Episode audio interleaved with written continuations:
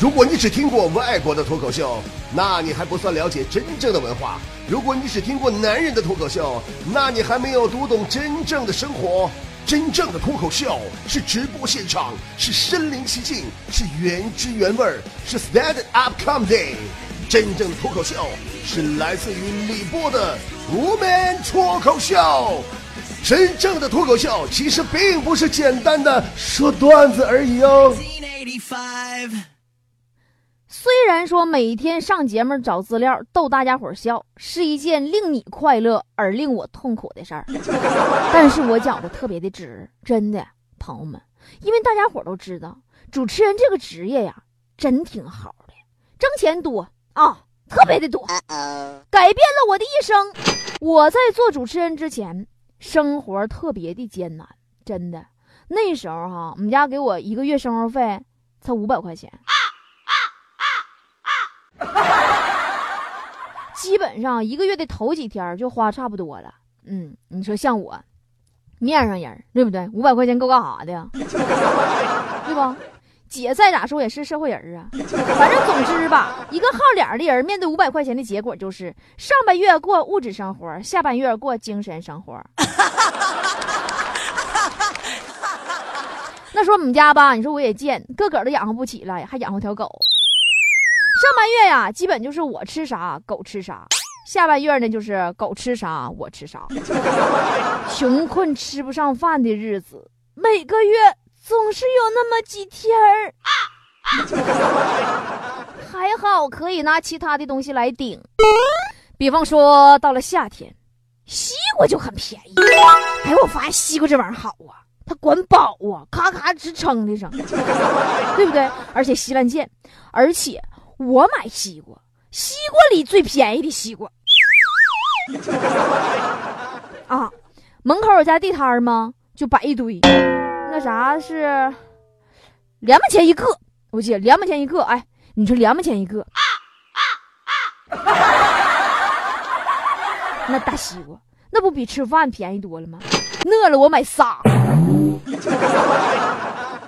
真的六毛钱，对吗？你这。你你你买五个，你才才那啥，才才够坐一次公交车。回家一看呢，真是便宜没好货呀，朋友们呢。第一个打开就汤汤了，熟大发了，不能吃。再切开第二个，里边漏了，是空的，还吃不了。我就怕第三个是坏的呀，我闭灯切的呀。眼不见心不乱嘛，那家伙我闭了灯以后，夸夸夸夸这顿造，真的造完以后哈，我明白一个非常重要的人生道理，就是不管什么山珍海味，啥鲍鱼龙虾，我跟你说，闭眼一抹黑吃跟那五谷杂粮一样一样的。就算吃的时候不一样，我跟你说，那上完厕所也一样一样的，因为我拉肚子了。这个时候，我蹲在马桶上，仇富心理油然而生。但是犯法的事儿咱不能干，对吧？以前咱节目里就说过，幸福呀，要掌握在自己的手中。咱们要自己动手，自食其果啊，不是自食其力呀，自自自自食其力呀。于是呢，后来呀，我就从事了宇宙当中最最赚钱的这个行业——主持人了。其实啊，做主持人虽然也算是半拉公众人物，但是。工资体系非常神秘，一直被各位津津乐道。前两天不就一直传说说央视主持人月工资二十六万呢吗？完，水俊宇老师出来辟谣来了，结果大家伙还不信，说水老师是得了便宜卖了乖。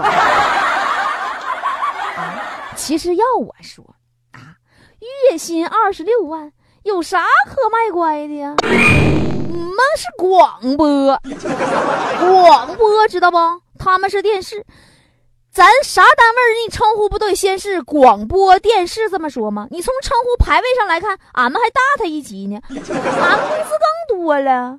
干主持人这么长时间以来，我跟你说啊，那我挣老钱了，我积攒了无数的积蓄。那现在银行的人都怕我，他们说我要把我的钱全存他们那儿去了，他们那连站的地方都没有了，那家伙落脚地方都没有，真的。嗯呢呢，所以有的时候我就跟台里就求台长啊，我说能不能你别别老发现金了？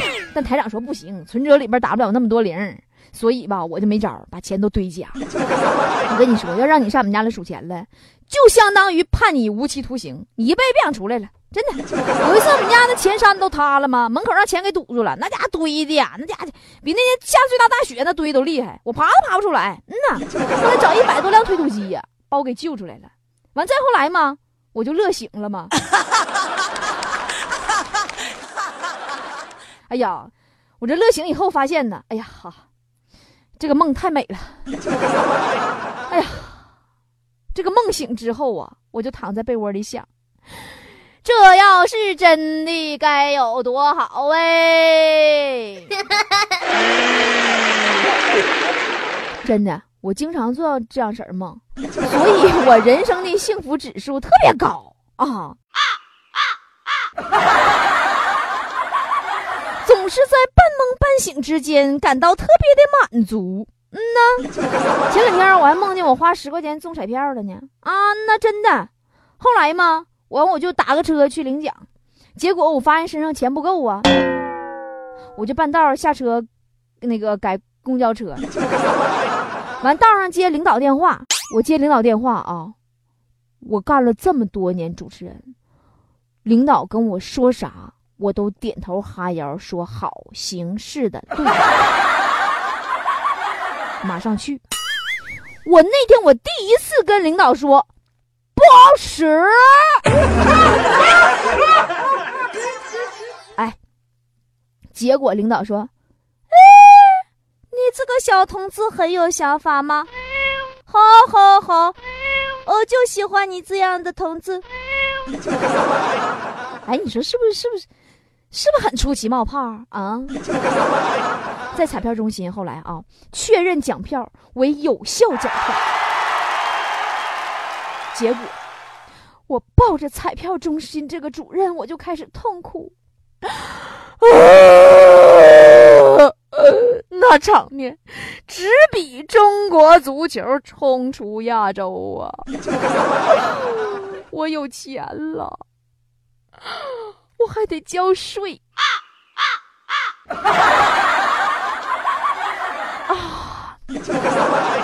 办理交税手续吗？结果听说我得交一百万呢，啊，百分之二十啊，个人所得税。当时我一听一百万，我咔吧一声啊，我吓得下巴就掉环了，脱臼了。然后旁边就开始来人问我，说：“姐呀，你是不是愿意捐赠啊？”我当时啊，嘴马上闭上了，下巴那环个个脱臼不治而愈，自己勾上了。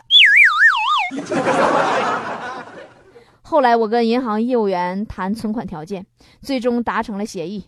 他同意我先取一万块钱硬币，自己数着玩儿啊。最后我借到了三百九十九万元的存折，结果浑身抖动，脸色苍白，有休克前兆。中心主任派人送我回家，不让我请他吃饭了，怕我请半道再死了，还得他结账。哎呀，我想到那句老话啊。得意外之财要散财，对吧？舍得舍得，有舍才有得。于是，出门我找了一百个要饭的，一人给一块钱，结果被百分之七的要饭的拒收。啊，嫌少啊？没有职业道德！你知道我曾经因为一块钱我都不舍得坐公交车吗？啊！我在家里自己数着玩行不？我给你呢，我就拿着我这硬币呀，回家数着玩，太开心了！我感觉自己像葛朗台。接到前男友的电话，他知道我被流星砸中了。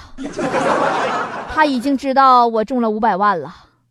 哎呀，那小声啊，不像以前冲我吵吵把火，还跟我动手了，老温柔了，老娘了。我倒有些不习惯了。结果我挂电话，拔电话线，把所有的硬币铺在床上，然后自己啪叽躺上去 睡觉。